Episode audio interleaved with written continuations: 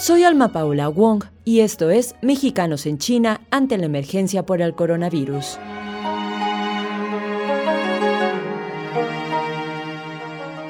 Poco a poco van retornando a nuestro país, o al menos salen de China, con el apoyo de alguna autoridad mexicana o bien internacional. Los mexicanos que se encontraban en el país asiático han salido de él para evitar un posible contagio por el coronavirus. De momento, debieron hacer una pausa en sus planes debido a la emergencia. Es el caso de Joy Farid Ramírez Buendía, estudiante de la Universidad de Tianjin, ciudad donde se encontraba desde hace cuatro meses para estudiar chino y posteriormente iniciar una maestría en ingeniería mecatrónica. Regresó a México el pasado fin de semana. El joven de 25 años presenció cómo una de las más importantes ciudades de China fue adquiriendo un aire fantasmal. Una de las indicaciones a nosotros como estudiantes extranjeros era permanecer en la universidad. Nosotros vivimos en la universidad y evitar lo mayor posible tener contacto con el exterior por nuestra seguridad. Todos los que fuimos por el mismo programa para estudiar el idioma estábamos juntos en la universidad, en el mismo edificio eh, son cuartos, todos vivimos en esos cuartos y es un área común, entonces lo que hacíamos era permanecer en el edificio, si era muy necesario salíamos a comprar comida, regresábamos a nuestros cuartos, pero evitamos lo mayor posible salir al exterior. Incluso ya era por revisiones desde la misma universidad que nos pedían permisos para poder salir. son medios que tomó la escuela por protección a sus estudiantes. Él forma parte de los 62 estudiantes de Guanajuato que se encontraban estudiando en China. Todos han sido evacuados. El itinerario de regreso, China, Corea, México, le permitió comparar las medidas de seguridad sanitarias en cada uno de los países. Las más relajadas fueron en México. Bueno, China ahorita está tomando medidas muy contundentes, eh, incluso no, no directamente en el aeropuerto, desde antes empieza a tomar medidas nosotros nos trasladamos al aeropuerto a través de, tren subterráneo.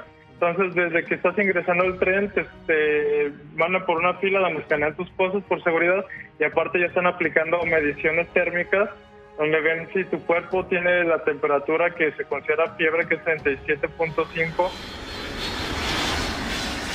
Ya llegando a México, en la Ciudad de México no nos, no nos hicieron mediciones térmicas, Incluso pasamos los filtros normal y llegando a Guanajuato, como ya tenían conocimiento de nuestra llegada, nos separaron. Al final salimos del avión al último y nos tomaron, tomaron nuestros, nuestra información, dirección, número y todo para tener también un control para estarnos monitoreando. De hecho, yo diario uso un cubrebocas, ahorita me lo quité para, para hablar con ustedes, pero nosotros mismos por seguridad nuestra y seguridad de las personas que están alrededor de nosotros, familiares, amigos, los estamos utilizando todo el día. Viridiana Jiménez, otra ciudadana mexicana que vive en Tianjin, ciudad que se ubica a unas 12 horas por carretera de Wuhan, foco de la infección, también ha visto cómo su entorno se ha paralizado.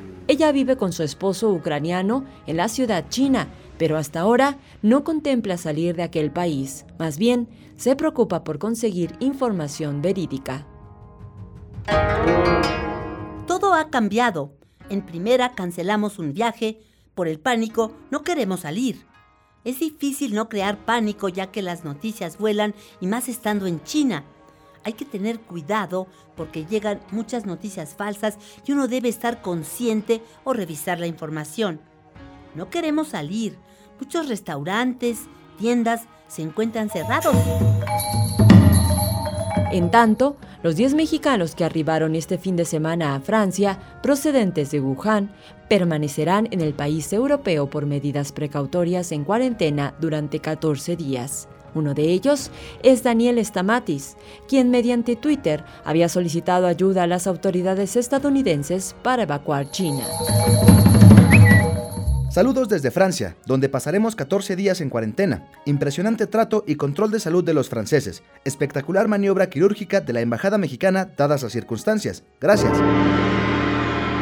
El embajador de México en Francia, Juan Manuel Gómez Robledo, reportó que los mexicanos se encuentran bien, Aún así, la observación será necesaria.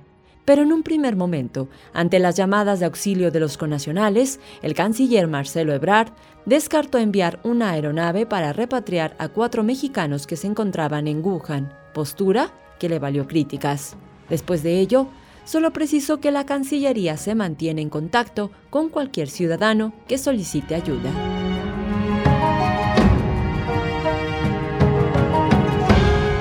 Yo soy Alma Paola Wong y esto fue Mexicanos en China ante la emergencia por el coronavirus. En la producción, Yamil Roldán. En la dirección, Marisa de León. Milenio Digital, la información al alcance del oído.